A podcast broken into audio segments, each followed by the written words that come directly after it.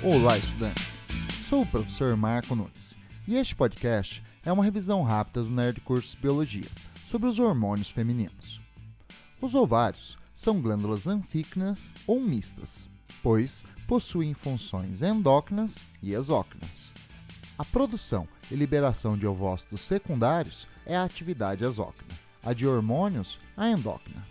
A atividade hormonal dos ovários tem regulação hipotalâmica, através de hormônios reguladores que, pelo sangue, chegam na hipófise anterior e estimulam a produção de dois hormônios gonadotróficos, o FSH e o LH.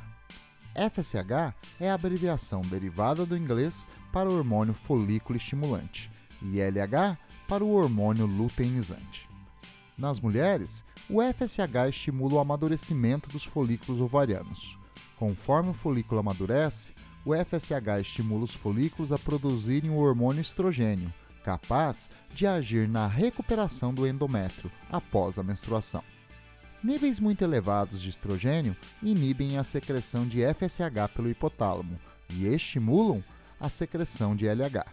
O LH agirá nos ovários, estimulando a ovulação do folículo maduro, provocando a liberação do ovócito secundário para as tubas uterinas. O LH também estimula a parte do folículo maduro que permanece no ovário após a ovulação a se transformar em um corpo lúteo, uma massa celular capaz de produzir estrogênio e progesterona. Estes dois hormônios agem no útero, mantendo o endométrio à espera de um embrião. Altos níveis de progesterona agem no hipotálamo, inibindo a secreção de LH.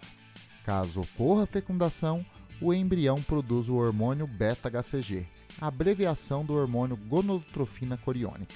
Este hormônio embrionário é a prova clínica que uma mulher está grávida, sendo detectado na urina e no sangue. O beta-HCG atravessa a placenta e estimula a manutenção da atividade do corpo lúteo até o quarto mês de gestação, mantendo elevada produção de estrogênio e progesterona.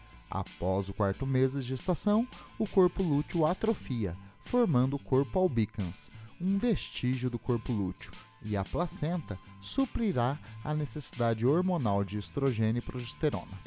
Caso a fecundação não ocorra, alguns dias após a ovulação, o corpo lúteo atrofia e a queda dos níveis de estrogênio e progesterona provoca a descamação do endométrio, ou seja, uma menstruação ao mesmo tempo que interrompe a inibição da secreção de FSH pelo hipotálamo, permitindo o início de um novo ciclo ovariano.